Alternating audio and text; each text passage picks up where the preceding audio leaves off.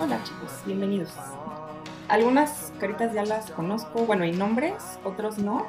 Entonces, bueno, yo soy Marianela y según yo, todos tienen claro, porque ya nadie me escribió nada, cómo vamos a trabajar en el semestre. Entonces, resumo muy, muy rápidamente para no entretenerme en eso y les cuento lo que vamos a hacer hoy. Primero les resumo. Lo que vamos a hacer es de manera más o menos tradicional. Ustedes tienen sus lecturas, las van haciendo. Tratamos de esclarecer un poco en clase, de hacer contrastes, de poner ejemplos. Y ustedes tienen tres tareas a lo largo del semestre, que es hacer un mapa conceptual de un autor, hacer un análisis literario del cuentito que tenemos. No, no tienen que analizarse como todo el cuento, pueden escoger un pequeño fragmento y ya está. Es una cosa muy breve, nada más que se vea que están utilizando los conceptos. Y hacer una reescritura de ese cuento, de un pedacito de ese cuento. También vamos a ir viendo ejemplos, entonces no se preocupen. Si ustedes hacen sus lecturas, están más o menos presentes, no necesariamente siempre aquí. Es decir, pueden mandar dudas por correo, este, estar al pendiente, ¿no? En general de la clase, con eso basta. Con eso, con sus tres tareas, tienen su calificación. Las tareas tienen que estar, son chiquitas, pero tienen que estar bien escritas. O sea, sí fíjense muy bien en cómo están escribiendo. Fíjense, no se trata de usar palabras domingueras, así, para que suene muy teórico. Y, no, se trata de ser muy claros. Entonces, fíjense muy bien en su escritura. Yo siempre se las voy a regresar con comentarios y correcciones, así es que van a tener retroalimentación. Y básicamente así vamos a trabajar. Lo que quiero es que les dé curiosidad la teoría literaria, que entiendan bien para qué demonios leemos teoría literaria en letras y que la forma de evaluación no sea como una cosa pesadísima, porque en esta modalidad que están llevando eso no funciona. Dejarles un ensayo entero ahorita no me funciona a mí y no les funciona a ustedes. Entonces, esa es básicamente la forma como vamos a trabajar. Cualquier duda me dicen al final o por supuesto en cualquier momento del semestre me pueden escribir. O sea, si llega el momento en que ustedes tienen que, hacer su análisis y ya vamos en el segundo mes de este semestre y tienen una duda, no importa, me escriben y me dicen, uy, pues pese a que vamos dos meses, tengo esta duda sobre mi análisis, no pasa nada, ¿no? ¿Todo bien hasta ahí? Vale.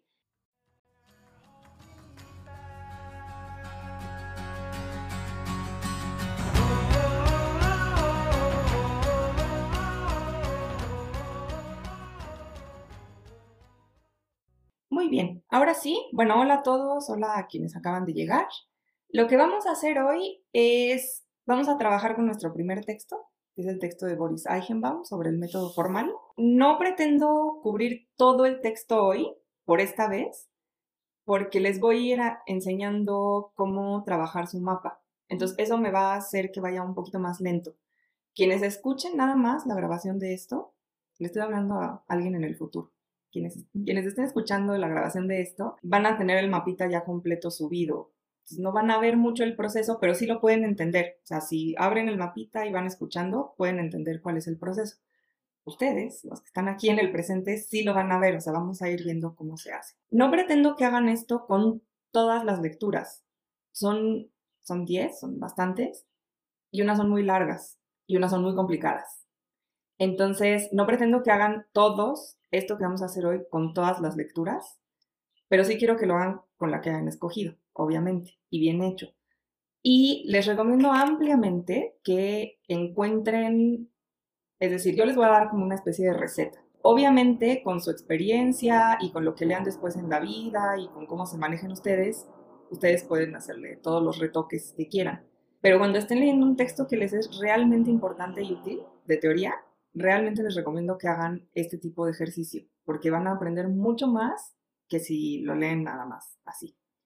Entonces, les voy a explicar la primera diferencia con cómo vamos a trabajar ahorita y lo que generalmente hacemos, y luego empezamos a trabajar ya directo con el texto. La primera diferencia es que generalmente cuando nosotros, pues un maestro nos da un texto, ¿no? Y nos dice, esta es la tarea, lo tienen que leer. Y nosotros tomamos el texto y decimos, ah, muy bien, sacamos nuestro lapicito, ¿no? Tenemos nuestro texto o bueno, ustedes que leen en pantalla, sacan su cosa para marcar. Y entonces van leyendo y van subrayando lo que consideran importante. Esto es muy, o sea, es como nos enseñaron. De hecho, ustedes lo hacen así porque así les enseñaron a hacerlo.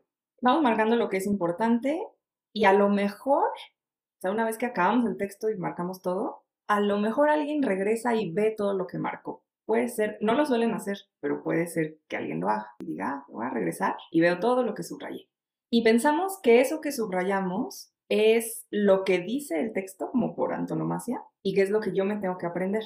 Y que eso se llama la idea o las ideas principales del texto. Y en general eso es lo que hacemos. Hay dos problemas ahí. Uno, que parece que el resto del texto es como secundario. Es decir, quién sabe por qué esa persona habrá escrito tanto si en realidad con nuestros subrayados se decía todo. Entonces parece que el resto del texto, pues quién sabe, ahí está como de adorno, ¿no? Y segundo, no siempre lo que subrayamos es realmente lo más importante. Y esto se los digo, o sea, no solo porque ahora estén en la licenciatura y estén estudiando literatura y lean teoría, o sea, ustedes pueden ir en doctorado, pueden ser investigadores y les puede seguir pasando esto, que es que a veces uno subraya lo que más le gusta, puede ser, o lo que entendió. Como al resto no lo entendía, una frase le pareció clarísima y esa frase la subrayó. Y a la hora de volver a ese texto uno dice, ¿y esa frase qué? Ah, no, no me dice nada, no, ¿qué? Ah, pues es que es lo único que entendí aquella vez que lo leí, ¿no? Entonces no necesariamente es lo más importante. Por eso es un poco tramposo, entre comillas, que nos enseñen a leer así. Porque primero parece que la mayoría de los textos son paja, lo cual es falso, de toda falsedad. Y segundo, nos lleva a pensar que lo que subrayamos es de hecho importante y a no cuestionarnos cómo estamos leyendo. Y ni siquiera saber, eh, y esta pregunta, a mí una vez me la hizo un maestro y me pareció una gran pregunta, a saber preguntarnos si tenemos claro qué es lo que no tenemos claro. Porque muchas veces no sabemos eso. Es, ¿Qué no entiendo de este texto? ¿Por qué es tan difícil? y no sabemos.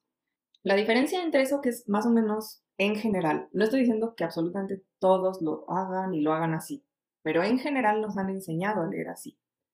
La diferencia con lo que les voy a tratar de mostrar hoy y lo que quiero que hagan en su tarea del mapa conceptual es que lo que queremos entender es qué está defendiendo la persona a la que estamos leyendo, que es muy distinto a la idea más importante. O sea, está defendiendo algo. Eso quiere decir que hay otra cosa, otros autores, otras teorías, otros ejemplos, en donde está viendo fallas. Y por eso defiende lo que defiende. Entonces, ¿qué está defendiendo? Respecto de qué lo está defendiendo, con base en qué lo está defendiendo, o sea, cuáles son sus premisas, de dónde parte y para qué lo está defendiendo, cuáles son sus objetivos. Entonces, se fijan ahí, ya se hizo mucho más complejo, ¿no? En lugar de decir, ¿cuál es mi idea principal? Y ya, es, a ver, ¿qué está defendiendo esta persona? ¿De dónde viene? qué es lo que no le parece y entonces lo lleva a escribir este texto. Ok, ¿cuáles son los fundamentos de lo que está diciendo? ¿En qué se basa? ¿Para qué lo está haciendo? ¿Cuál es su intención?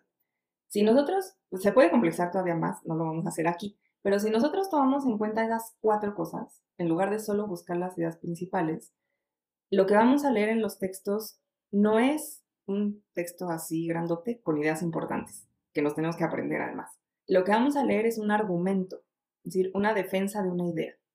Y un argumento siempre tiene unas premisas, es decir, ciertos, no necesariamente tienen que ser hechos empíricos así en el mundo. Pueden ser ideas, ciertos hechos, ciertas observaciones, ciertos conceptos base que se considera que están suficientemente probados y son sólidos. Y a partir de esas premisas, traza un camino y llega a unas conclusiones. Y esas conclusiones es lo que está defendiendo. Esto, por cierto, ahorita no, pero en la siguiente clase les contaré que esa historia inversa es la que ustedes tienen que hacer cuando hacen análisis. Ustedes tienen que partir de qué es lo que quiero decir. Y eso que quieren decir es su conclusión. Y entonces tienen que hacer el trabajo inverso de decir, ok, ¿en qué me voy a basar? ¿Cuáles son mis premisas? Y cómo voy a hacer el camino entre mis premisas y lo que quiero decir. Eso ya lo vamos a ver después. Pero fíjense cómo lo que se lee entonces es otra cosa.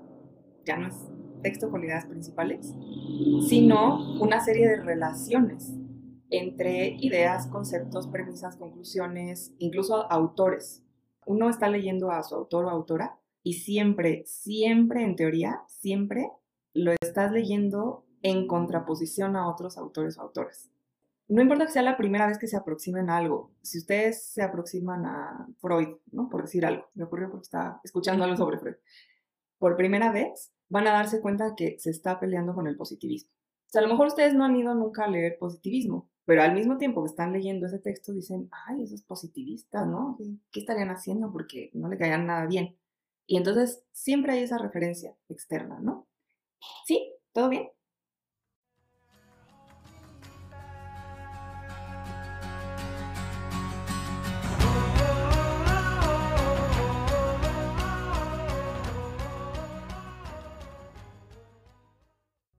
Vale.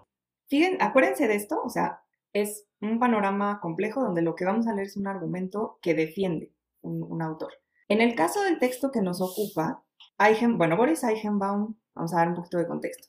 Boris Eichenbaum es uno de los formalistas rusos. En este mismo texto nos enteramos quiénes son los formalistas rusos, porque es un artículo donde hace un recuento histórico. Los formalistas rusos son este grupo de investigadores que empieza a trabajar desde antes de publicar, ya desde 1914 ya es seguro que están trabajando en teoría literaria, pero todavía no han publicado como grupo su defensa teórica de lo que quieren hacer.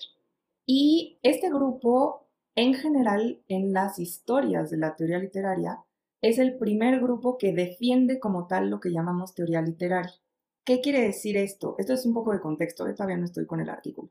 Yo les podría llegar aquí a vender la idea de que la teoría literaria empieza con la poética de Aristóteles, que se puede hacer. Pero el punto es que Aristóteles no estaba trabajando propiamente en una teoría literaria, estaba trabajando en una poética, también en una retórica, que es además es chistoso cuando nos dicen teoría literaria, poética de Aristóteles. Y me dicen, ¿por qué la retórica no? ¿No? Porque Aristóteles quería hacer otra cosa. Eso no quiere decir que entonces no lo usemos jamás. Quiere decir que estrictamente hablando, el objetivo del texto de Aristóteles era otro. Se van a topar con que los teóricos literarios lo retoman una y otra vez. Aristóteles está ahí todo el tiempo. Pero eso era poética. Cuando marcamos el inicio de la teoría literaria es con el formalismo ruso, propiamente hablando. Y por eso estamos empezando por ahí. Entonces, Boris Eichenbaum es uno de estos investigadores. Claramente, como su nombre lo dice, son rusos.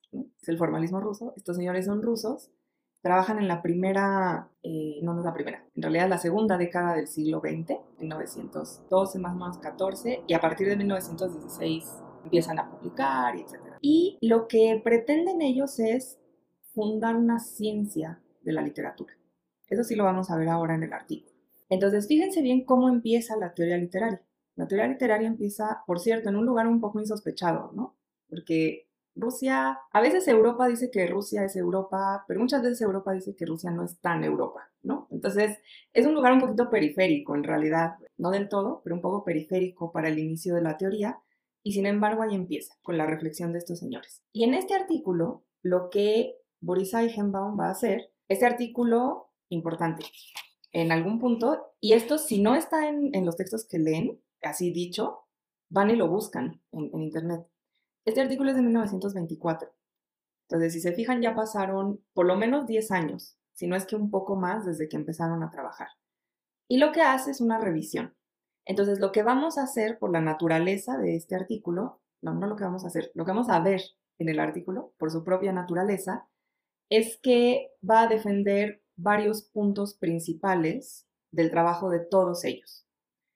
Les podría yo haber dejado el artículo, el artículo de Shklovsky, que es muy bonito, por cierto. ¿eh? Es una maravilla ese artículo que es el de El artificio. Pero no se los dejé no por otra cosa, sino para que tuvieran un panorama un poquito más amplio. Entonces, lo que vamos a ir haciendo es entender por qué defienden cada una de las cosas que defienden. ¿Por qué no pretendo terminar hoy porque si me voy lentamente explicándoles cómo desgranar el argumento, pues no voy a tardar tres horas y no los quiero tener aquí tres horas. Quiero llegar más o menos a la mitad. No se preocupen, la siguiente clase comento, ya sin, sin hacer toda la explicación, comento la otra mitad y empezamos con Jacobson, ¿no? O sea, no nos vamos a atrasar ni nada. Es nada más porque en esta clase sí me interesa mucho que vean cómo se trabaja un texto. En el caso del curso, pues no pretendo que lo hagan con todos, sino con el que escogieron, nada más.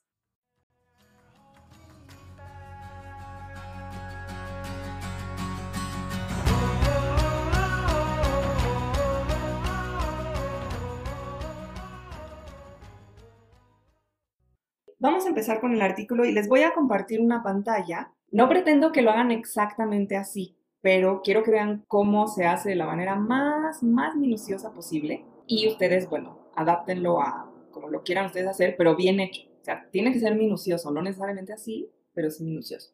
Lo que van a ver ahorita y no se vayan a espantar, no es el, mapa, ¿eh? No lo es, o sea, no, no vayan a entrar en pánico. Em, esta es nada más la forma, una de las formas en, la que, en las que se puede leer.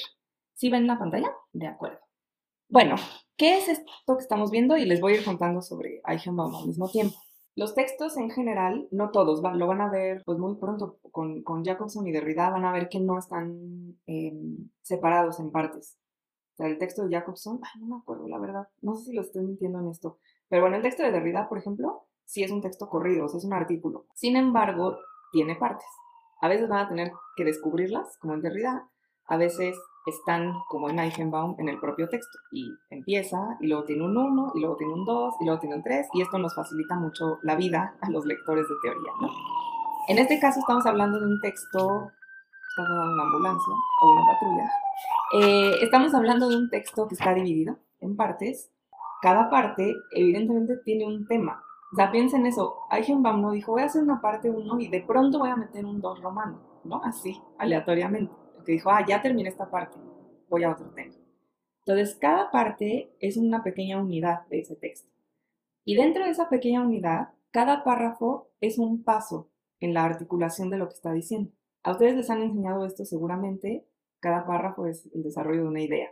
Yo diría que cada párrafo es más bien el paso en el desarrollo de una idea. Es un paso que lleva otro paso, que lleva otro paso, por lo tanto se relaciona siempre con lo que dijo anteriormente. Entonces, ¿qué es lo que están viendo en la pantalla? Es el desglose párrafo por párrafo del texto. Evidentemente no es todo el texto porque si no los tengo aquí hasta las 8 de la noche, pero eh, es el desglose de los cuatro primeros apartados. Y lo que vamos a hacer es irlo revisando con este desglose. No lo vamos a hacer así en todas las clases, ¿eh? solo en esta. Pero eh, para que vean cómo se va desmenuzando parte por parte lo que va diciendo el autor. Y en cada apartado me voy a detener un momentito para entonces hacer el como cuadrito de cómo quedaría entonces el mapa de este texto. El, sobre el mapa, otro paréntesis de cuestiones prácticas, yo los hago a mano porque a mí los softwares de mapas me parece que me tardo 100 horas más que si lo hago en una hoja de papel. Pero ustedes lo pueden hacer como ustedes quieran. O sea, pueden hacerlo en una hoja con su manita y una pluma y sacarle una foto y así me lo mandan, no hay ningún problema. Ay, nada más con una letra clara, por favor, porque si no, luego yo no entiendo qué, qué pusieron ahí, con la letra más bonita que tengan. O pueden usar un software, hay muchísimos softwares para hacer, eh, bueno, muchísimas apps, ahora son apps, no software, para hacer mapas. Yo les voy a dar algunas propuestas, no es para nada obligatorio que las usen, pueden usar otra cosa, es más, si, si son muy hábiles con, no sé, Word, pueden hacerlo en Word, ¿no? O sea, yo no tengo problema, nada más, el punto es que sea claro, no me importa en qué soporte venga, sino que sea claro. Entonces, vamos a empezar. Lo primero en lo que se tienen que fijar ustedes en un texto es algo muy obvio, que es cómo se llama ese texto. Porque cómo se llama va a ser el primer punto de orientación que ustedes tienen. Entonces, este artículo de Eichenbaum se llama La teoría del método formal. Y si se fijan, hay algo muy importante en el título que es que método formal está entre comillas. Y es curioso, ¿no? O ¿por qué pone esas comillas? Porque, ojo, no es como las comillas de favor de no, entre comillas, estacionarse, ¿no? Que esas comillas uno nunca entiende muy bien. ¿Por qué aparecieron ahí? Aquí hay una intención de las comillas. Entonces, hay una teoría de algo que se llama método formal y que por alguna razón no sabemos si es porque es una cita qué función están cumpliendo esas comillas, pero está entre comillas. Eichenbaum empieza, como cualquier autor, con un pequeño, eh, una pequeña introducción. Bueno, no es cierto. Eichenbaum empieza con un epígrafe. El epígrafe es nuestra segunda clave de orientación. Y ese epígrafe dice, lo peor a mi criterio es presentar a la ciencia como definitiva. Y es interesante, ¿no? Porque de la teoría del método formal lo primero que nos dice, de lo primero que nos habla es de ciencia, pero además de una ciencia que, según nos dice el epígrafe, nunca es definitiva. Es decir, no es de una vez y para siempre, esta es la ciencia, pero sí tiene que ser ciencia. Entonces es, curioso, ¿no? en general en teoría literaria no nos esperamos un epígrafe que hable de ciencia, pero ahí está. Entonces tenemos como todas esas claves. Y Eichenbaum empieza, como cualquier autor, con una serie de ideas que introducen todo lo demás que va a hacer. Una de las primeras ideas que introduce, si se acuerdan, y este es el primer párrafo, es que la teoría del método formal no se trata sobre el método, y ahí creo que empieza a quedar claro por qué existen esas comillas en el título. Número uno, porque si se acuerdan, dice que método ya es cualquier cosa. Todo el mundo habla de método, pero nadie sabe bien qué significa método. Entonces la palabra ha sido tan utilizada que ha perdido su especificidad y en realidad, aunque a ellos se les ha tildado de ser personas que buscan un método para estudiar la literatura, A ellos no les interesa la metodología. Entonces, si no se trata sobre el método, ¿de qué se trata? Y lo dice ahí en el primer párrafo. Dice, a nosotros, los teóricos que llaman del método formal, lo que nos interesa es la creación de una ciencia autónoma y concreta. Y el objeto de estudio de esa ciencia es la literatura. Fíjense bien, en ese primer párrafo, Eichenbaum está diciendo cuál es el objetivo del formalismo, de lo que llamamos hoy formalismo ruso. Y aunque se conoce como una teoría del método formal, dice, no se trata sobre una metodología, se trata de un propósito más amplio, que es crear una ciencia. Por supuesto, ahí nos podemos preguntar muchas cosas, como cómo se crea una ciencia, ¿no? Y particularmente una ciencia en este sentido, porque es positivista, ¿eh? El sentido así, la ciencia más estricta, la que viene del 19, y cómo se le hace eso a la literatura, ¿no? Esas preguntitas las dejamos ahí. Y entonces dice, bueno, nosotros somos este grupo al que llamaron formalistas rusos, eh, nosotros a nosotros mismos nos llamamos la Opoyas en ruso, que no me sé el nombre completo en ruso, así que no se los voy a decir, pero que es la Sociedad para el Estudio de la Lengua Poética. Y desde 1916 comenzamos a publicar nuestros textos y nuestro objetivo con esos textos era plantear los principios teóricos de esa ciencia. Entonces, ¿qué voy a hacer yo, Boris Eichenbaum, en este artículo? Segundo párrafo. Pues voy a hacer un balance histórico de los principios teóricos que hemos sugerido a partir de nuestro estudio de una materia muy concreta, que es la literatura, y de sus particularidades específicas. Entonces, no vamos a hacer metodología, tampoco vamos a hacer teoría estética. Aquí ustedes, si quieren, déjenlo así como entre paréntesis, así de como, ¿qué será eso de teoría estética?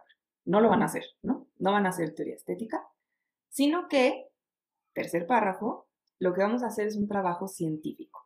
Puesto que vamos a hacer un trabajo científico, lo que nos interesa es trabajar con un material, que es la literatura, y con ese material formular ciertas hipótesis que nos permitan comprender la existencia de eso que estamos estudiando.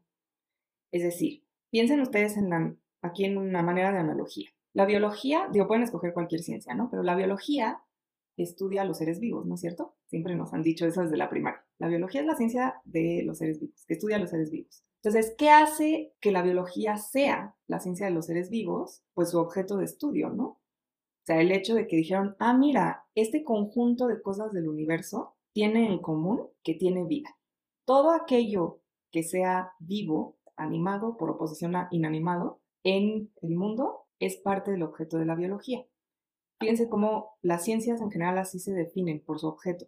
Delimitan un objeto y dicen yo estudio esto. Y así es como se constituye una ciencia. Y lo que están haciendo los formalistas, lo que cuenta Eichenbaum que están haciendo es, pues hay literatura. En el mundo hay literatura. O sea, la gente lee literatura. Entonces, ¿cuál es nuestro objeto de estudio? Pues esos textos que conocemos como literatura. ¿Y qué queremos con esos textos? Entender cuál es su modo particular de existencia cómo es que son literatura. No queremos estudiar la literatura desde la estética, no queremos estudiarla porque, no sé, a la gente le gusta o no le gusta, porque es parte de la cultura general, así como la música, por ejemplo, o como la pintura. La queremos estudiar en cuanto que es literatura. Ese, es nuestro propósito, una ciencia que estudie la literatura. Entonces, ¿qué nos pusimos a hacer nosotros? hacer hipótesis sobre qué es lo que hace que ese texto sea literatura. Entonces lo que dice es, ojo, cuando nosotros empezamos a hacer esto no lo hicimos evidentemente desde una ciencia ya hecha, porque el objetivo era hacer esa ciencia. Entonces, ¿qué hicimos? Empezamos a formular hipótesis y empezamos a tratar de ver qué se sostenía en distintos textos, a veces igual y a veces con cierta evolución. Y lo último que dice en esta sección introductoria, y que es muy bonito Neichenbaum, fíjense cómo incluso la teoría tiene sus elementos también poéticos. Lo último que dice es, y bueno, este artículo es un artículo polémico. Polémico quiere decir pues, de pelea, ¿no? O sea, se va a pelear con alguien. Y es un artículo polémico porque para que se entienda lo que históricamente se denominó el método formal, que no es método, y más adelante va a decir que tampoco es formal, pero bueno, que no es método, lo que se necesita entender es cómo la ciencia de la literatura se forjó en un combate contra lo que aquí llama las viejas tradiciones. Ese es, ahí Eichenbaum nos está poniendo en el, en el ring de la pelea que va a ocurrir. Fíjense cómo así, nada más aquí, con, con este pequeño apartado que es básicamente dos páginas, tenemos ya varias ideas muy concretas, que es la Opoyas, o los formalistas rusos, así les vamos a decir nosotros, querían una cosa, y eso era crear una ciencia autónoma de la literatura, una ciencia literaria autónoma. ¿Qué va a hacer Eichenbaum? Nos va a contar cómo sucedió eso. ¿Cómo lo va a hacer? Defendiendo la postura del formalismo ruso por oposición o por polémica a las viejas tradiciones, ¿no? Entonces, si se fijan, aquí tengan un poquito de paciencia para que vaya haciendo esto. Mi, mi, recomendación es que lo hagan primero en borrador y luego ya vayan trabajando. Pongan su pequeñísima pantalla conmigo ahí para que vayan viendo. El, el primer paso sería, ¿de qué va a hablar? De cómo los formalistas rusos querían una ciencia de la literatura. Entonces, lo primero que tienen que hacer es poner eso. De eso va a hablar. Ese es como el centro de donde están partiendo, ¿no? La Opoyas quiere una ciencia de la literatura. ¿Qué va a hacer Eichenbaum? Voy a poner iniciales ahorita. Nos va a hacer un recuento histórico de eso. Entonces, ahí tenemos ya nuestros dos elementos centrales. Perdón que ahorita lo voy a hacer como un poco feo. A mí, me gusta hacer las cosas muy bonitas, pero ahorita lo, lo tengo que hacer rápido. Entonces, Boris Eichenbaum va a hacer un recuento histórico de este que es nuestro tema principal. Ahora, ¿Cuál es la primera relación de ese tema? Es una relación de polémica con algo que llama las viejas tradiciones, ¿no? Donde ustedes quieran, yo lo pongo como de izquierda a derecha porque me parece claro, pero ustedes pueden ponerlo arriba, abajo, en diagonal o como quieran. ¿Cuál es la primera relación de este tema central? Esta, una polémica con las viejas tradiciones. Ya tenemos nuestro núcleo, ¿no?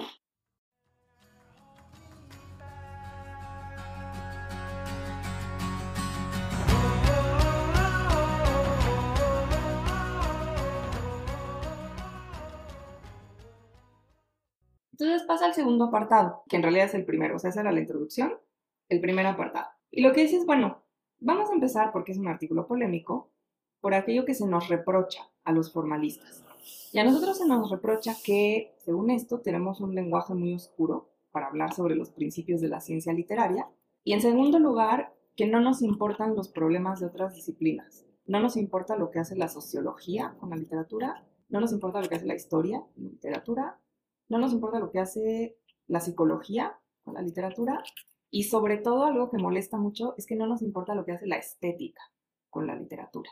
La estética, aquí, si ustedes no tienen claro qué es estética, van a buscarlo. Entonces, la estética es la disciplina filosófica dentro de la filosofía. Es el área de la filosofía que se dedica a las preguntas que tienen que ver originalmente con la aiestesis, o sea, con los sentidos. Para el siglo XVIII, esta idea se va a decantar en una experiencia sensorial muy particular, que es la experiencia con los productos del arte. Pero la estética filosófica y sobre todo la del 18 y 19 plantea problemas de definición absolutamente generales, como ¿qué es lo bello? Esa es la pregunta de la estética. Y claro, si nos aproximamos desde allá a la literatura, ¿cuál sería nuestra pregunta? ¿Pues este texto es bello o no? No. Entonces tendremos que ir a buscar teorías de lo bello y decir, ¿se me hace o no se me hace bello? Lo que dice Eichenbaum es, claro, a propósito, intencionalmente no, no nos es relevante la teoría estética porque no nos importa qué es lo bello, cuál es el sentido del arte, eh, si lo bello tiene que ver con lo verdadero, si lo bello siempre es ficción o apariencia, diría la filosofía, ¿no? Siempre es pura apariencia. A nosotros no nos importa eso. Nosotros tomamos las ideas de otro desarrollo en el arte, que fue el del arte visual, que se dio en Alemania a finales del 19. Ese desarrollo, lo dice en el primer párrafo de este primer apartado, se llamaba la Kunstwissenschaft, algo así como la ciencia del arte, mm, más o menos. Wissenschaft sí es ciencia, es una cosa entre saber y ciencia juntos, y Kunst es arte. Entonces, tomamos de ahí la idea de que probablemente la mejor forma de acercarse al arte sería viendo la pieza de arte, pensando en qué hace esa pieza de arte. Un ejemplo que él pone es un autor alemán que se llama Wölfling. No tienen que ir a verlo, pero es interesante notar que está tomando ideas de ahí, ¿no? Porque entonces hay, hay una base histórica anterior, que es el estudio del arte en la tradición alemana de finales del 19, en particular con un autor como Wölfling. Ahí hay una génesis del formalismo. Dice, entonces, en efecto, no nos interesa la estética, nos interesa la obra en cuanto tal. Y en segundo lugar, según siguiente párrafo, en cuanto a la oscuridad, madre mía, hay un ruidero aquí atrás, perdón, ¿eh? Aquí, en esta zona tengo todo, así, alarmas, vendedores, músicos. Perdón si oyen, sobre todo los que escuchen grabado, escucharán todo este testimonio del momento de la calle. Eh, siguiente párrafo es en cuanto a los principios, a la oscuridad de nuestros principios, es que nuestra actitud no es partir de un sistema que ya está hecho, que todo el mundo acepta, y entonces aplicarlo a la obra. Nuestra actitud es tomar una obra concreta y a partir del estudio de esa obra tratar de avanzar hacia una teoría general, pero sin perder nunca de vista que estamos partiendo de ahí. Y por eso lo que nosotros hicimos, dice Eichenbaum, es recurrir a la poética. La poética llevaba muchos años, siglos un poco enterrada, por ahí. Y nosotros dijimos, bueno, ¿qué hace la poética? Pues precisamente habla de la construcción de obras que no, siempre en toda la historia, pero que en algún punto pueden ser en su mayoría verbales. Entonces, dices, bueno, tomamos la poética y lo que dijimos es, vamos a invadir todo el estudio de los textos literarios con poética. Fíjense cómo tiene un lenguaje, o sea, no solo dice que el artículo es polémico, sino que tiene un lenguaje belicoso, como vamos a combatir a las viejas eh, tradiciones, vamos a invadir todo con la poética, y luego dice que ni siquiera se encontraron con una fortaleza, sino que ya era así como un castillo con las puertas abiertas, etcétera, ¿no? Tiene un lenguaje súper belicoso. Y sí, bueno, esto nos vino a nosotros también, teóricamente de los alemanes, pero en el presente ruso de un movimiento de poesía, que es el futurismo ruso.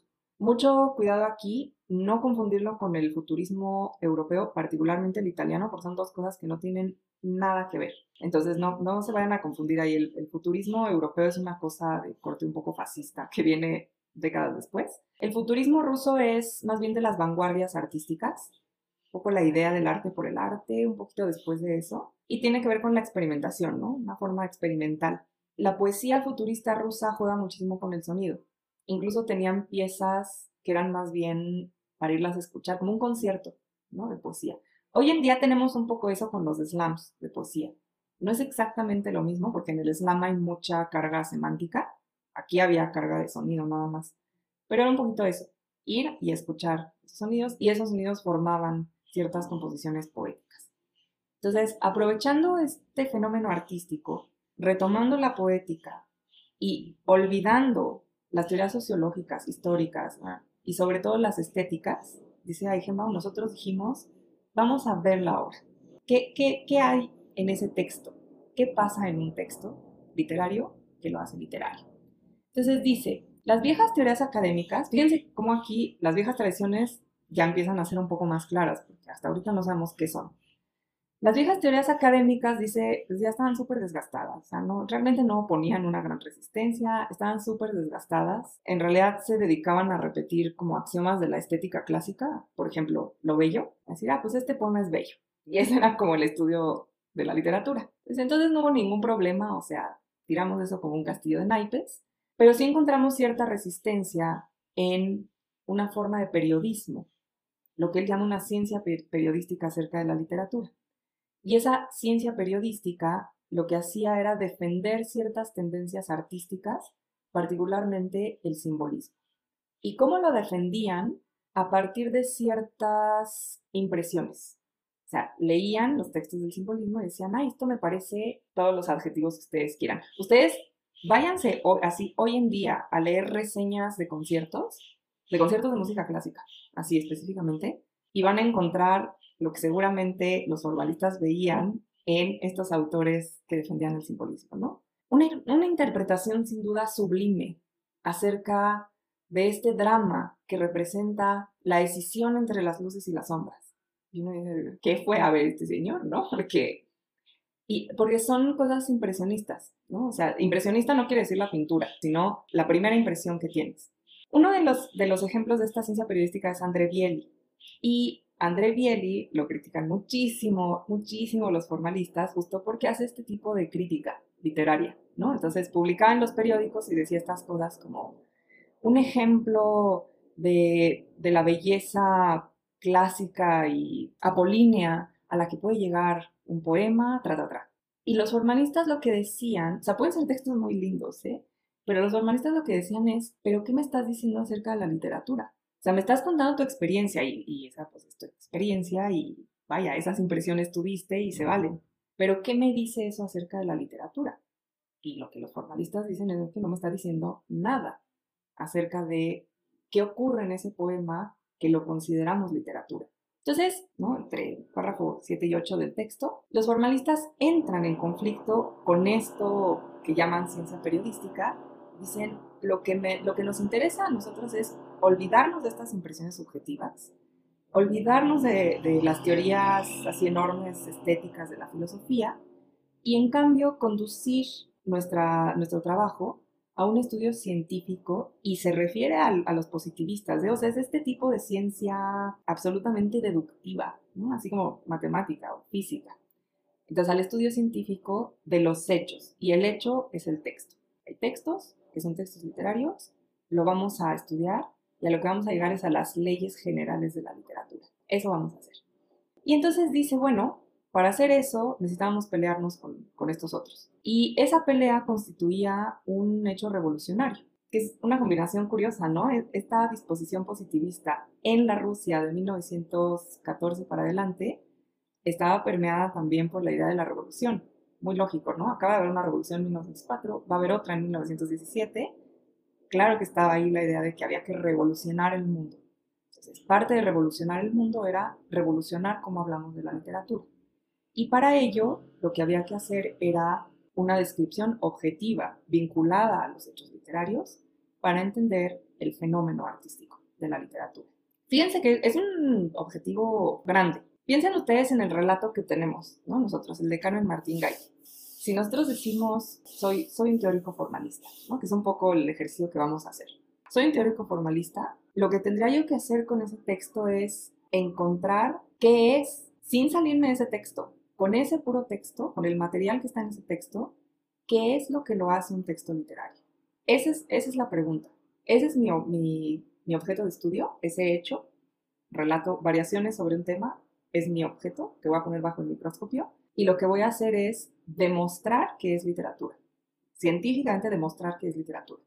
Para eso lo que tengo que hacer es, pues, observar ese texto y tratar de encontrar qué es lo que hace que sea un fenómeno literario dentro de los fenómenos artísticos. Entonces, fíjense, segundo momento del texto, Boris Eichenbaum nos va a hacer este recuento histórico, lo va a hacer sobre, el, sobre el formalismo ruso, lo va a hacer en polémica con tradiciones viejas. Entonces, ¿qué nos dice este segundo momento? Nos dice dos cosas. La Opollas no quiere estética, la Opollas no quiere teorías generales, que son justamente la de las viejas tradiciones con el simbolismo. Eso es un poco lo, que no quiere, ¿no? Entonces tenemos acá, esto se lo voy a obviamente a pasar luego muy bonito y limpio, ¿no? Para que lo vean completo. Esto que es nuestro núcleo central se opone a la estética, a las teorías generales, y esas teorías generales son las que estaban antes, ¿no? Las tradicionales, particularmente el simbolismo. Nueva información, ¿no? ¿Qué, qué quiere la Opollas? Revelarse, hacer un acto de revolución contra esa estética, esas teorías generales.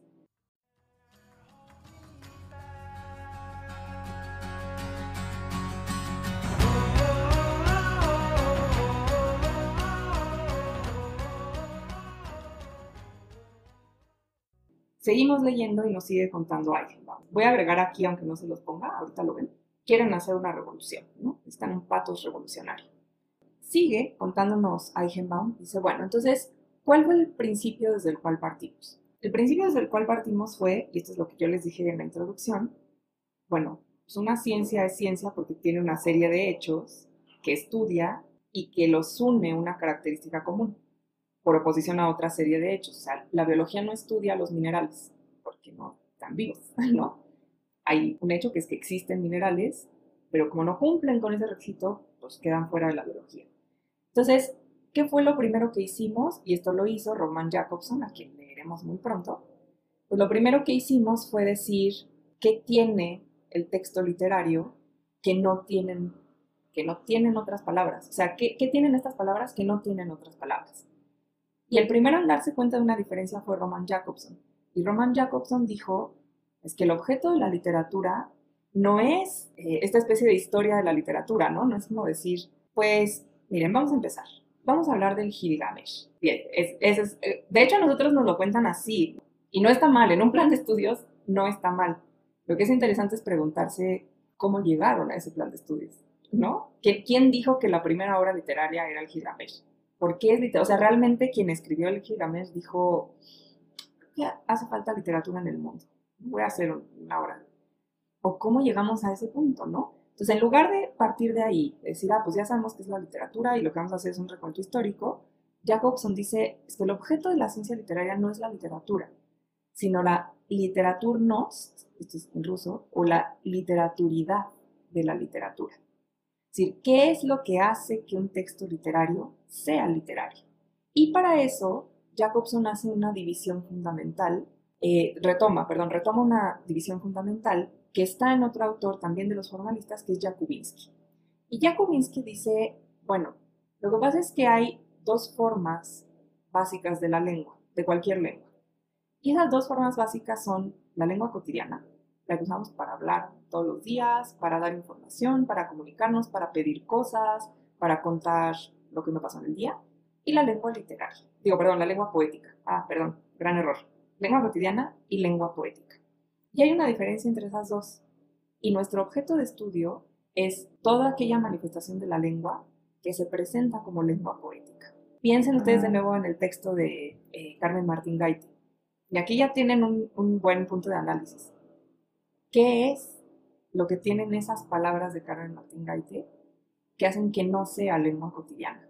Primer punto. Y uy, ese texto tiene uf, un montón de cosas. Entonces, ahorita vemos algunas. Entonces, según Jakubinsky, los fenómenos lingüísticos se pueden clasificar según su finalidad. Cuando la finalidad es práctica, o sea, contar algo, pedir algo, avisar algo, informar algo, pues es lengua cotidiana. O sea, si lo que yo quiero decir es, eh, les quiero avisar que van a oír ruidos porque en la calle pasan cosas, pues es lengua cotidiana. Pero si mi finalidad no es comunicar algo, sino dejar la comunicación en segundo plano y hacer que las palabras tengan un valor por sí mismas, un valor autónomo, ahí estoy hablando de lengua poética.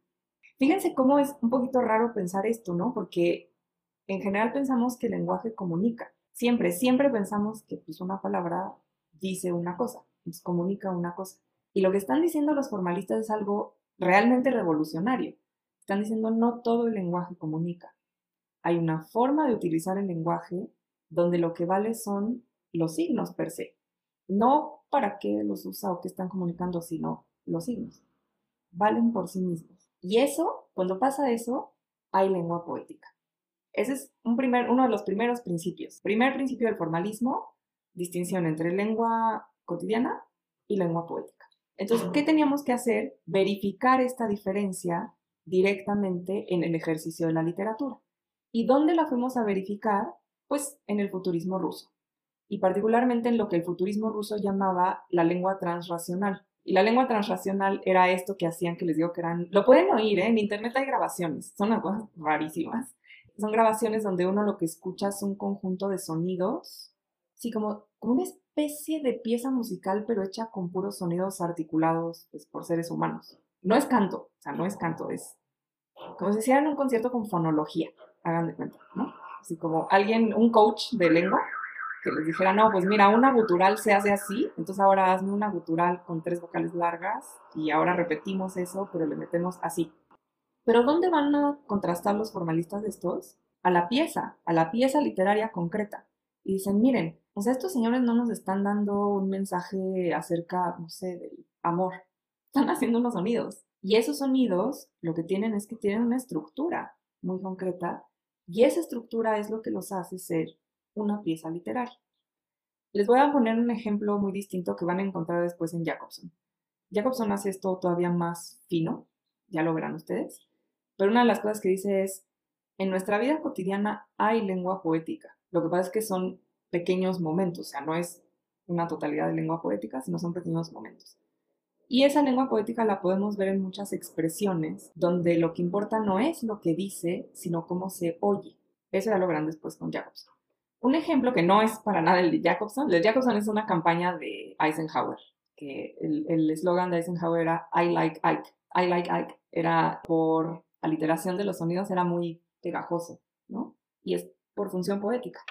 Pero bueno, yo les voy a poner un ejemplo que no tiene nada que ver, que es, eh, y todos lo han experimentado alguna vez, que es cuando de chiquitos nos pegamos y nos dicen, espero que a todos se los hayan dicho porque es muy común en México, nos, nos tocan el lugar donde nos pegamos y nos dicen, sana, sana, colita de rana, ¿no? Y claramente no importa el significado de las palabras. O sea, no, tenemos que entender, ¿saben? O sea, no, el, trasero de una rana no tiene nada que ver con, con ese acto. Lo que importa es el sonido, o sea, es una rima que se vuelve una especie de conjuro. Y lo que necesitas es ese sonido que tiene una función. Y ese sonido tiene una estructura poética. ¿Por qué? Porque los sonidos se repiten en un determinado orden con una determinada cadencia. Obviamente esto no es una obra literaria, es simplemente una pequeña instancia de función poética en la lengua cotidiana. Lo que los formalistas están diciendo es, en un texto literario, todo es lengua poética. No es una cosita, es todo es lengua poética.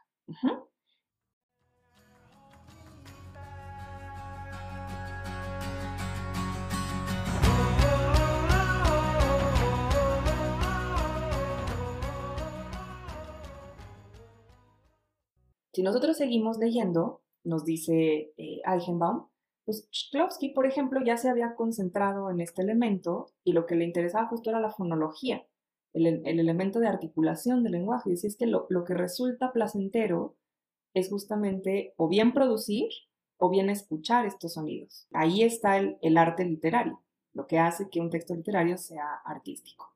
Dice Eichenbaum, fíjense cómo esta idea se contraponía de forma violenta, digamos, a las ideas anteriores. Por ejemplo, a un teórico ruso, que en aquel momento en Rusia era muy importante, que se apellidaba Potebnia. Y Potebnia lo que decía es, ¿qué es la poesía? La poesía es pensamiento en imágenes. Entonces lo que decía es, en lugar de que yo haga un tratado acerca de la libertad, y entonces explique qué es la libertad y escriba 50 hojas o 100 hojas acerca de lo que es la libertad, lo que hace la poesía es que en un verso con una imagen poética, nos dice que es la libertad. Ya está. Em, claro, no, se me ocurrió la pequeña idea de tener a la mano un poema. Ah, pues, hay un poema de Miguel Hernández que se llama Para la libertad, por cierto. Y hay un verso que dice, bueno, viene de otros tantos versos, dice que, entrega su cuerpo, y de hecho no dice cuerpo, dice carne. Em, a ver, espérenme. Porque donde dos cuencas vacías aparezcan, ella pondrá dos piedras de futura mirada. O sea, ¿se fijan de qué está hablando? Donde dos cuencas vacías aparezcan, son pues, los ojos, ¿no? Ella, la libertad, pondrá dos piedras de futura mirada. Esa es una imagen, es una imagen poética. Y leída desde la perspectiva simbolista sería, claro, es que ahí está resumido en dos líneas lo que es la libertad. Es una imagen está resumido. ¿Y eh, qué pasa con el lector que tiene una suerte de iluminación? O sea, lee estas dos líneas y de pronto está atravesado por el significado más intrínseco de la libertad y la comprende súbitamente en un instante. Digo, no sé si ustedes quieran creer esto, a mí me parece un poco pensamiento mágico, pero eso es lo que decían los simbolistas y particularmente Potebnia. Y los formalistas dicen, no, no, señor Potebnia, no. Lo que está sucediendo ahí es que hay un determinado uso de las palabras. Por supuesto que si yo pongo dos piedras en los huecos de un cráneo, no pasa nada, ¿no? Lo que, lo que estamos escuchando es una cierta cadencia, una cierta forma de relacionar palabras que comúnmente no están relacionadas, unos ciertos cortes, ¿no? Para darle un ritmo a lo que está diciendo. Y muy probablemente, incluso aunque no es un verso con rima, lo de Miguel Hernández, la repetición de ciertos sonidos y de ciertas longitudes de palabras. Y eso es lo que lo hace un texto poético, ¿no? Entonces, no, no se trata, y por cierto, aquí cita un pedacito de un artículo de Bieli donde les digo que Bieli saca así como de, y entonces aquí en Pushkin vemos la el desgarramiento original de no sé qué cosa. Y uno dice, bueno, él lo ve, ¿no? Pero, pero entonces si yo le doy a leer ese poema de Pushkin a cualquiera, cualquiera ve el desgarramiento original de no sé qué cosa. Y los formalistas dicen, no, no, lo que cualquiera puede encontrar es ese placer del sonido, ese placer del acomodo de palabras, ese placer del cierto ritmo que tiene una poesía. Eso es lo que cualquiera puede encontrar. Eso es lo que hace poema a ese poema. Es lo que dice, bueno, así lo que hacen es demostrar cómo en el análisis concreto de la pieza, que es un poema, hay algo que estudiar. Eso primero que se les dio, eh, por cierto, dicen es un punto aleatorio, o sea, teníamos que empezar por algún lado y aleatoriamente pues, empezamos por el sonido. lo primero que dijimos fue, hay sonido y el sonido autónomamente tiene una función. Y esa, esa función autónoma del sonido nos tendría que llevar, según alguien, por ejemplo, como Ossip Brick, a unas leyes eufónicas fundamentales. ¿Cómo funciona el sonido en la literatura? Vamos a estudiar.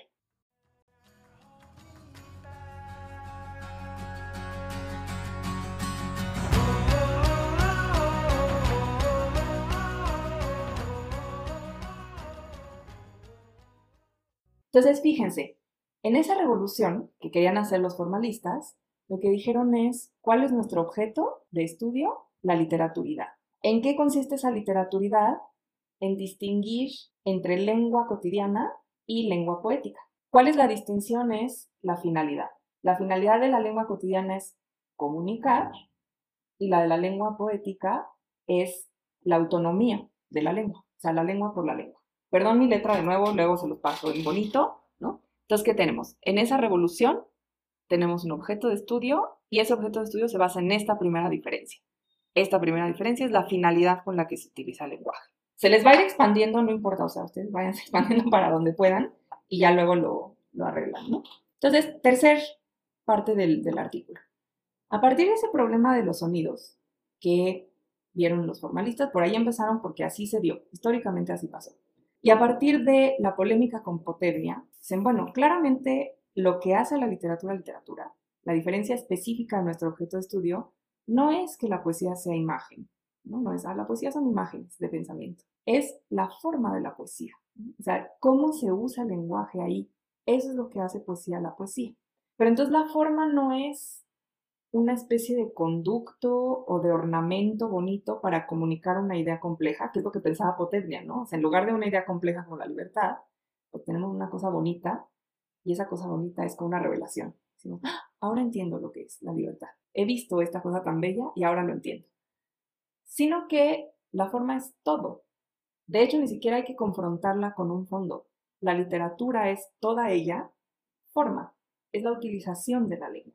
Entonces, fíjense cómo método formal ahí ya se entiende perfectamente porque está entre comillas, porque ni es una metodología, ni es forma por oposición a fondo. Entonces, bueno, así les dijeron, incluso nosotros hoy en día los llamamos pobrecillos, los formalistas rusos, pero en realidad lo que dicen es, es la utilización de la lengua. Tendríamos que llamarlos algo así como los, este, la teoría poética de los rusos, algo así.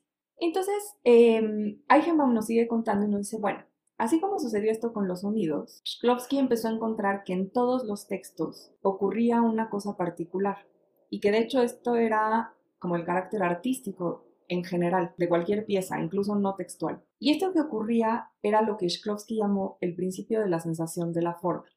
Eso es lo que desarrolla en el artículo que sigue en el libro, donde Shklovsky dice, nosotros estamos acostumbrados a percibir las cosas de manera automática, incluso llevamos a cabo acciones de manera automática. Ustedes lo hacen constantemente cuando, bueno, si, hay, si alguno de ustedes suele meterse en la cocina a cocinar, lo saben perfectamente. Eh, los movimientos que hacemos son automáticos y si alguien nos cambia de lugar el, el aceite o la sal, ahí ocurre algo que no debía ocurrir porque siempre estiramos hacia allá, sabemos que está allá y de ahí lo tomamos. Así como ocurre en la cocina, que ahorita se me ocurrió que es un lugar muy obvio donde ocurre esto, ocurre en la vida cotidiana en general. Salimos de nuestras casas automáticamente, vemos el paisaje automáticamente y escuchamos las palabras automáticamente.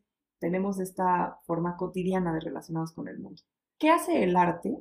Por eso se llama el arte como artificio. El arte lo que hace es obligarnos, sí, obligarnos a detenernos en qué es lo que está pasando ahí, porque no es la forma como estoy acostumbrado a verlo o a escucharlo o a leerlo.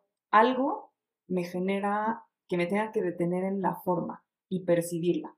Por ejemplo, el cubismo es un ejemplo muy, muy evidente. Si alguien nos dice, te voy a mostrar un jarrón y nos muestra un cuadro cubista con un jarrón, lo primero que a nosotros nos va a pasar es que vamos a tener que buscar el jarrón porque no es automático, no es como si estamos acostumbrados a hacerlo. Si de, ah, sí, es un jarrón, mira. Si no es, mm, ¿dónde está ahí el jarrón? ¿No? ¿Y por qué estás, o sea, por qué me dices que es un jarrón y dónde está y por qué está hecho así? Para Shklovsky, este era el objetivo del arte. Que en lugar de que automáticamente dijéramos, ay, mira, un jarrón, dijéramos, ah, entonces un jarrón pues son estas líneas. O sea, son estas líneas y estas líneas son las que no hacen suponer que hay un jarrón, pero están en oposición a otras líneas y luego hay un contraste de colores. Entonces lo que me hace ver el jarrón son una serie de formas de color con una serie de líneas. Y esa es la experiencia artística. Miren ustedes un cuadro de Botticelli, por ejemplo, búsquenlo. Un cuadro, un rostro de Botticelli, bueno, no de Botticelli, pintado por Botticelli, y luego vayan y busquen un rostro pintado por Toulouse-Lautrec. Y lo que van a ver, si lo ven desde la perspectiva de Shklovsky, es que lo que hace al rostro es un determinado uso de la línea y el color. O sea, no es la copia de un rostro, ninguno de los dos es la copia de un rostro. Los dos están hechos mediante un determinado uso de la línea y el color. Y entonces, por ejemplo, en Botticelli van a ver claramente la rayita, como eh, libro de iluminar, ¿no? Van a ver la rayita que hace el mentón, la rayita que hace la nariz, la rayita que hace la parte exterior de los labios. Mientras que en Toulouse-Lautrec lo único que van a ver es luz y sombras. Y no van a ver dónde empieza el vestido y dónde termina la línea de la quijada. Y sin embargo los dos son rostros. ¿Y cuál es la maravilla de eso? Que nos hacen detenernos en qué es lo que estoy viendo que me da un rostro. Entonces, Shklovsky dice, este proceso del artificio lo que nos hace fijarnos necesariamente en los procedimientos, en cómo están acomodadas las palabras, en qué clase de relación tienen, en cuál es la puntuación, eso genera un proceso, perdón, un, fenómeno de singularización. A mí esta, esta traducción específica del siglo XXI no sé, es muy buena traducción y no sé por qué le pusieron así singularización. Generalmente se traduce con una palabra mucho más bonita que es extrañamiento. O sea, el astranienia, que es la palabra en ruso, la traducen como extrañamiento. Y es ese proceso de extrañamiento, decir, pero ¿qué estoy viendo? Eso es lo que hace a la experiencia artística. Y lo que dice Shklovsky es, claro, la literatura nos hace enfrentarnos a la lengua como si fuera extraña, porque al enfrentarnos a la lengua como si fuera extraña, entonces ahí percibimos la construcción, el cómo está hecho. Y eso detiene nuestra forma normal de percibir, que es automática, donde no encontramos nada nuevo, no encontramos pues nada, es lo de todos los días. Entonces, claro, dice Eichenbaum, así como con el sonido, los formalistas dijeron, este es el elemento concreto, el hecho de la poesía con un texto literario que ya puede ser narrativo, un cuento, una novela, una epopeya, lo que ustedes quieran. Lo que Shklovsky, Shklovsky dio en el clavo para decir, pues lo que hace que sea arte no es la historia que está contando. O sea, no importa si habla sobre el amor, sobre la libertad, sobre la vida y la muerte, sobre Dios, eso no importa. O sea, yo, yo puedo hablar sobre la vida y la muerte en un tweet, no, no necesariamente es arte. Entonces, lo que hace arte no es el contenido, es el cómo está hecho, la construcción, y la construcción mediante palabras. Y lo que caracteriza esa construcción es que genera extrañamiento, nos obliga a detenernos en la forma. Entonces, siguiente punto de la revolución formalista, el extrañamiento. Entonces ahí pondría, no lo voy a poner ahorita, ¿no? Pero ya tenía división lengua cotidiana, lengua poética. Segundo punto, extrañamiento. Y aquí pondría que es, fijar, obligarme a, fijarme en la foto.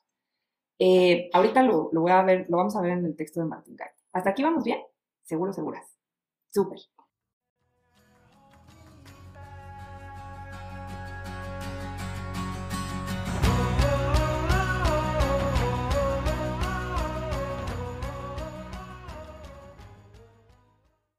Entonces, la última partecita que vamos a, a ver hoy. Ay, un corazoncito, gracias. Entonces, eh, la última partecita. Así como en la poesía hicieron eso, así como para el texto en general literario, Shklovsky propone el extrañamiento, faltaba un paso más. Por eso quería llegar hasta este apartado, porque aquí se, se forma una unidad. Todavía va a decir más cosas importantes, pero aquí se forma una unidad. Faltaba un último paso que era, pero ¿por qué hay epopeya y luego siglos después eh, verso blanco? O sea, ¿cómo es que la epopeya es literatura y también el verso blanco es literatura? Y en las dos podemos decir que hay poesía. O sea, ¿qué pasó ahí? Entonces nos faltaba algo que era dar cuenta no solo del hecho, o sea, aquí tengo unas palabras y me interesa cómo suenan, cómo están acomodadas y qué efecto generan con esos sonidos de ese acomodo, sino por qué a lo largo de la historia cambian esas formas de construcción. Y entonces lo que dices, bueno, teníamos el sonido para una teoría general del verso, teníamos los procedimientos de construcción o de composición para los argumentos, Ahora lo que nos faltaba era hablar un poco acerca de qué pasa con la historia de la literatura. O sea, hasta aquí las, las obras les habían servido a los formalistas para contrastar sus hipótesis y confirmar sus principios. Hay lengua poética, hay extrañamiento.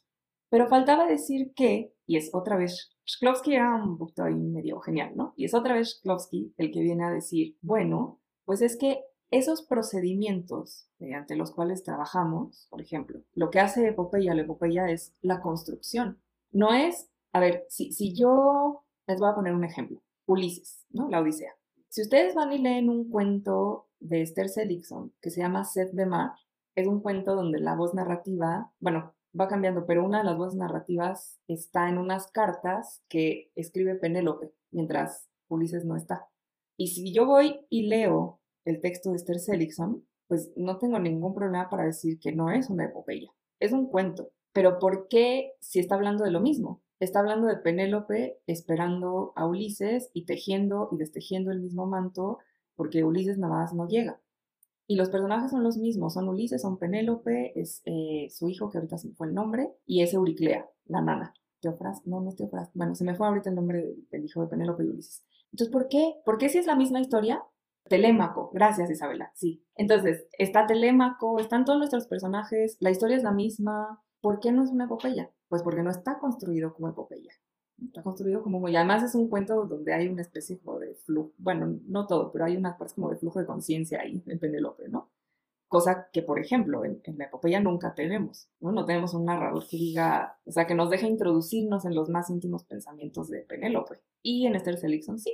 Entonces es la construcción lo que hace la literatura. Entonces lo que dice eh, Eichenbaum es, bueno, había, así como estaba Potebnia, y su idea de que la poesía son imágenes, teníamos otro teórico, las viejas tradiciones, ¿no? Que se apellidaba Veselovsky. Y Veselovsky sostenía que, por ejemplo, la repetición en ciertas formas de epopeya se debía a que, como antes las culturas no escribían, entonces repetían, así como hay coros en las canciones que se repiten una y otra vez, pues entonces repetían para poder acordarse y para que a la hora de recitar otra vez estos grandes poemas, pues tuvieran ese elemento de mnemotecnia. Entonces los formalistas dicen, pues sí, ese es un estudio de etnología, ¿no? Es un estudio antropológico, pero no me dice por qué estas culturas tenían esta relación con ese texto, ¿no? Nada más servía para el ritual, entonces ¿por qué lo conservamos ahora? Y si lo conservamos ahora y lo seguimos leyendo y nos parece literatura, ¿por qué sigue siendo literatura? ¿Por qué seguimos escuchando las canciones homéricas y decimos, oh, literatura? Y de nuevo, los formalistas dicen, es, lo que pasa es que se va construyendo retomando ciertas, lo que llaman tendencias sincréticas. Es decir, toman ciertas fórmulas acerca de cómo construir el texto. Pero esas fórmulas se conservan siempre en una especie de tensión. Esto lo vamos a acabar de ver la próxima clase porque habla de esto un poco más adelante de una forma muy bonita. Pero ya está, ya está aquí en Shklovsky. En una especie de tensión entre una receta, se repite cierta cosa, como en los cantos, y ah. una forma de romper un poquito esa receta. En esa tensión entre repetir y romper con, es como las formas literarias van evolucionando. Hay, un, ah, miren, hay un poeta donde esto se ve muy claro, es Nicolás Guillén, es un poeta cubano, que lo que retoma es los ritmos de la música afrocaribeña. Y entonces cuando uno lee muchos de, no todos, pero muchos de sus poemas, uno ve que la construcción, o sea, están en español, pero la construcción del español es extraña, así como dice Shklovsky, de extraño, porque el ritmo es afrocaribeño y uno no habla así. Uno, hablando del español, no habla en ese ritmo afrocaribeño.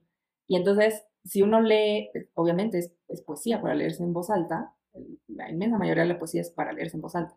Uno se lo lee a uno mismo, no importa que uno esté solito, y uno empieza a notar esta construcción. Y es muy bonito, es súper musical, es, de hecho un poco como de percusiones, como si con las palabras hiciera un juego de percusiones. Y esa es ¿no? una forma como evoluciona la forma, una manera como evoluciona la forma. Toman una estructura, la repiten, pero la repiten en otro contexto, con otra lengua, con un nuevo elemento, y entonces va habiendo una evolución. Dice, en Shklovsky ya estaba esta idea. Toda obra artística se crea paralelamente y en oposición con un modelo cualquiera. Entonces, ¿qué es lo que nos interesa? Los modelos de construcción. Y de hecho cita a un teórico alemán anterior, Christiansen, que dice, claro, La evolución literaria se da a partir del constante desafío con los cánones creados. Entonces, fíjense cómo este no es un análisis etnológico, no es un análisis cultural, no es un análisis social, es un análisis de la construcción del texto. ¿Seguros, seguros? ¿Seguras, seguros? ¿Hasta aquí vamos bien?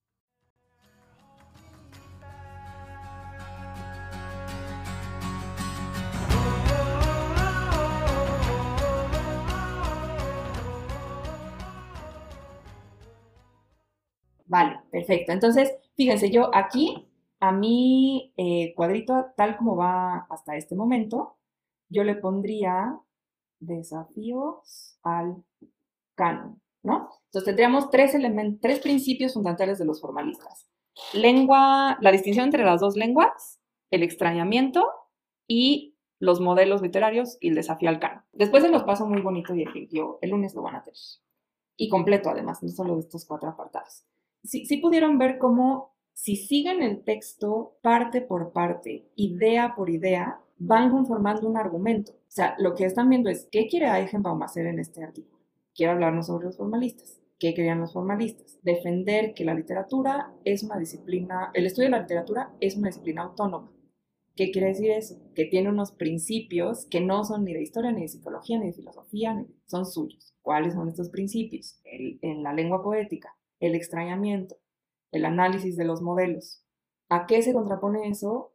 A Potebnia, a Veselovsky, al simbolismo, a los que decían que se explica por cuestiones culturales, por cuestiones impresionistas, ¿no? De los sentidos, por cuestiones psicológicas. Y ahí tienen un argumento, y tienen un argumento en un mapita.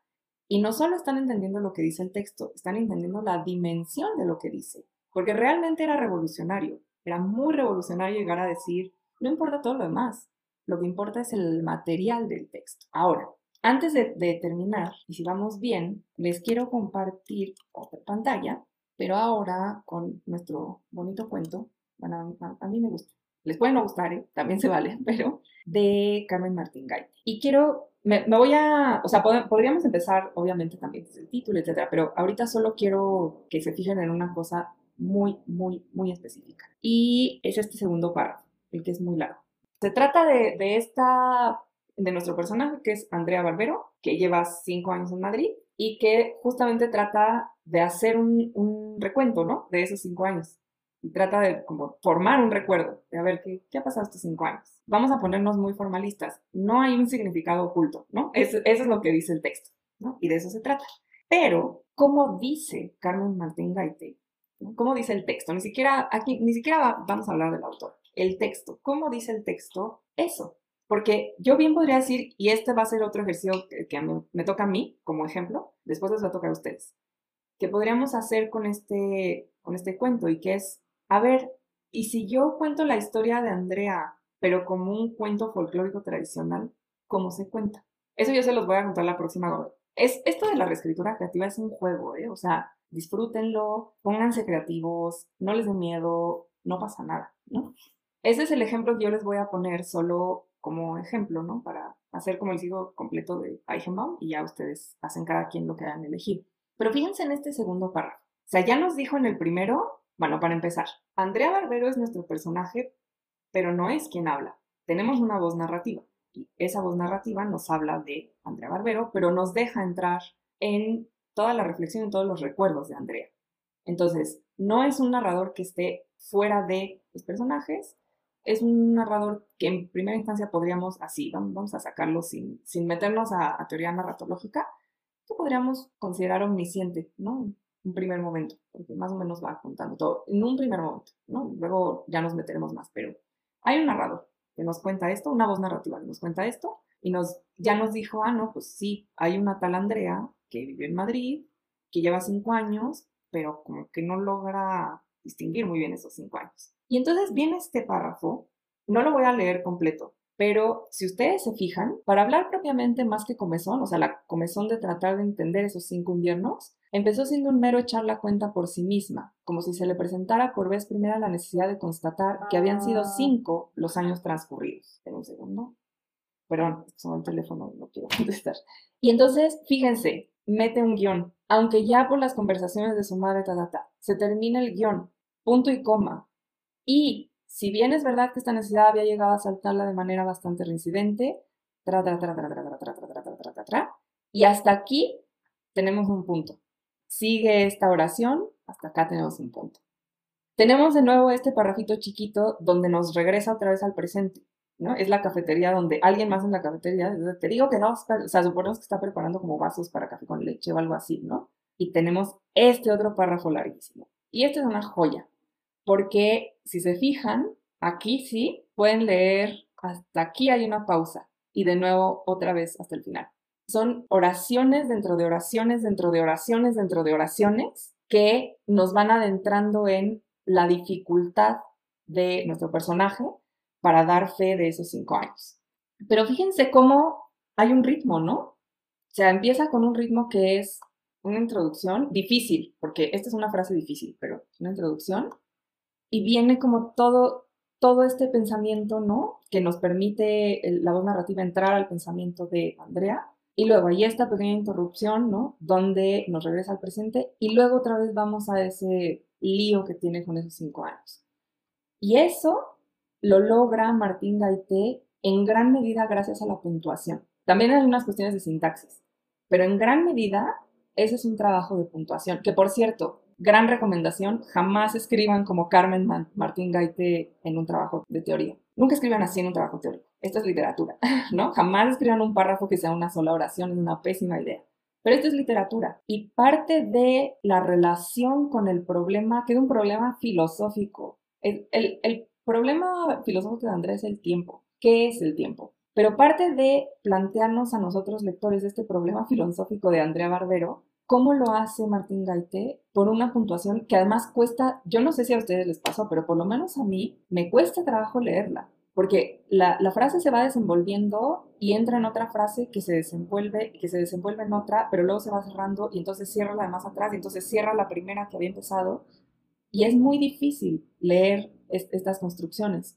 Y ese, esa es una forma, ese es a lo que se están refiriendo los formalistas, ¿no? Uno empieza a leer y dice, ¿qué está haciendo este texto? Me está haciendo, me está obligando a realizar un esfuerzo extra porque no me da la puntuación como originalmente yo estoy acostumbrada a leerla, que es un sujeto verbo predicado, y se acabó. Entonces no me dice, les voy a hacer otro, para la próxima les, les traigo de otra manera, pero Andrea Barbero llevaba cinco años viviendo en Madrid cuando un día de invierno se preguntó por qué no se había dado cuenta de lo que había pasado estos cinco años. Y Martín Gaite no lo escribió así, no escribió nada parecido a eso. Y no dijo, el, ese día que se lo preguntó, empezó a hacer la cuenta de las conversaciones con su madre. Y dijo, ah, claro, mi madre primero me contó esto, eso fue tal invierno. Luego me contó esto, esto fue el segundo invierno. Luego me contó esto, y fue el tercer invierno. Y Martín Gaite no dice eso, ¿no? Lo que dice es, aunque ya las conversaciones de su madre, proyectadas de ordinario a la pura evocación, que es una frase bien bonita, ¿no? ¿Qué, ¿Qué hace uno cuando platica con, cuando ya es uno adulto y platica con los papás? Sobre todo con los abuelos, es más como de abuelos, evoca cosas, ¿no? O sea, escucha a los abuelos evocando cosas. Y esmaltadas de fechas por doquier. Más adelante, si se acuerdan, nos vamos a topar con cuáles son esas fechas esmaltadas, que es el invierno cuando tu primo comenzó a venir a comer todos los domingos Después de, que me enfermé y me quedé en cama. Esas son las fechas. Sirvieron para suministrarles sobradas referencias de tiempo y lugar. Entonces tiene esas referencias, pero aún así no logra entender qué ha pasado en esos cinco años. Darle sobre todo un rostro a esos cinco años. Porque si se fijan, empieza con una figura muy linda, que es la fisonomía de un invierno. Y uno dice, ay, pero un invierno no es una persona con un cuerpo. Entonces, ¿qué es la fisonomía de un invierno? Y luego es como un invierno continuo de cinco años, de los cuales hay que sacar un perfil de cada uno. O sea, un perfil, un rostro para cada uno de esos inviernos. Si se fijan, todos estos son elementos de construcción de la lengua. Después le vamos a dar otras 80.000 vueltas a este cuento, así es que, pero fíjense cómo uno de los recursos más claros de construcción es la puntuación. Esa puntuación, el efecto de extrañamiento que provoca es precisamente que nos es tan difícil y tan confuso que acompañamos a Andrea en esta absoluta confusión del tiempo, ¿no? Pero ¿qué pasó? Incluso uno se empieza a preguntar, ¿pero qué demonios pasó esos cinco años, no? O sea, ¿por qué está hablando de esos cinco años? ¿Qué pasó en esos cinco años? ¿Y, ¿Y qué es cada uno de esos cinco años que le preocupa tanto a Andrea? ¿Y por qué me interrumpe la voz de esa mujer? Bueno, ni siquiera dices mujer, creo que sí. Ah, sí, más adelante lo dice. ¿Por qué me interrumpe la voz de esa mujer que quiere dos vasos para café con leche? Interrumpe este curso mío de pensamiento filosófico. Y todo eso es puntuación. Son comas, son guiones, son puntos muy escasos, muchos puntos y comas, y luego la interrupción del diálogo, ¿no? de la raya de diálogo. ¿Sí se fijan? ¿Sí lo ven? Entonces, fíjense cómo un primer acercamiento a un texto desde una teoría literaria muy específica es justamente empezar a dejarse sorprender tal cual por lo material del texto. No en un principio, luego lo van a tener que hacer, pero no en un principio irse a buscar la biografía de Carmen Martín Gaite. Eso ahorita con los formalistas no nos sirve para nada. Es cuál es mi material, estos párrafos. ¿Qué pasa con estos párrafos? ¿Por qué estos párrafos no son como si yo le contara a alguien, uy, tengo una amiga, esta Andrea, que se fue a vivir cinco años, y cinco años trabajando en una cafetería.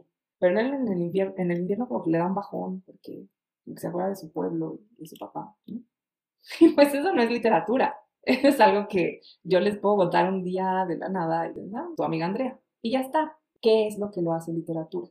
La forma como está construido. ¿Dónde está esa forma? No está en el topos uranus, no está en un concepto dominguero dificilísimo, está en las palabras, en la puntuación, en la forma en que están combinados y en los efectos que eso produce. ¿Seguras, seguros? Bueno, le voy a parar hasta aquí. Sé que esta clase en particular pudo haber sido un poco pesada porque iba siguiente párrafo, siguiente párrafo, siguiente párrafo, ¿no? Y porque les iba mostrando esta cosita que después les paso en limpio ya completa. Pero eso es lo que ustedes tienen que hacer con el texto que han escogido. A lo mejor ahorita se están arrepintiendo de haber escogido un texto, ¿verdad? Pero eso es lo que tienen que hacer, ir fijándose exactamente cómo va, desde dónde, hacia dónde, con quién, contra quién, para defender qué. Porque eso nos va a servir para, y esto yo sí lo creo en los formalistas, miren, yo no comparto con ellos su idea de una ciencia positiva de la literatura, pero lo que sí comparto es que fijarnos en el texto nos permite recuperar la sorpresa ante el texto no dar por hecho que dices, ah, pues es una chava que así rara, ¿no? Con que se quiere acordar, pero como que no se acuerda. No, o sea, de pronto podemos recuperar la sorpresa al decir, pero ¿qué le pasa?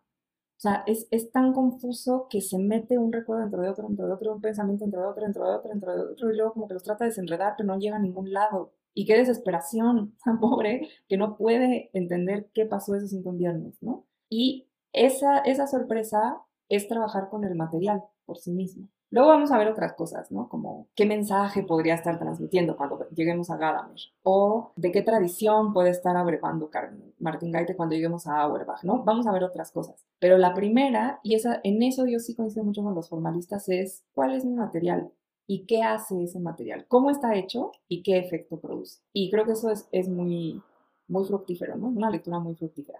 ¿Todo bien hasta aquí? Sí. Sale. Aquí lo voy a dejar. Eh, para la próxima, por favor, ya traigan leído a Jacobson de todas formas. Voy a terminar el texto de Eichenbaum. Vamos a pasar al de Jacobson. Son parte de una misma familia, ya les contaré. Jacobson, de hecho, trabajo con los formalistas rusos, como ven con Eichenbaum. El texto que van a leer es un poco posterior, o sea, pasan unas cosas en Rusia y Jacobson se tiene que ir. Y es posterior ya cuando está en Checoslovaquia y va a hacer un análisis todavía más fino de esta relación entre la ciencia de la lingüística y el estudio de la literatura, un análisis muy fino. Es un texto un poco pesado, Jacobson es árido, lo siento, él es así, pero es un texto bien interesante.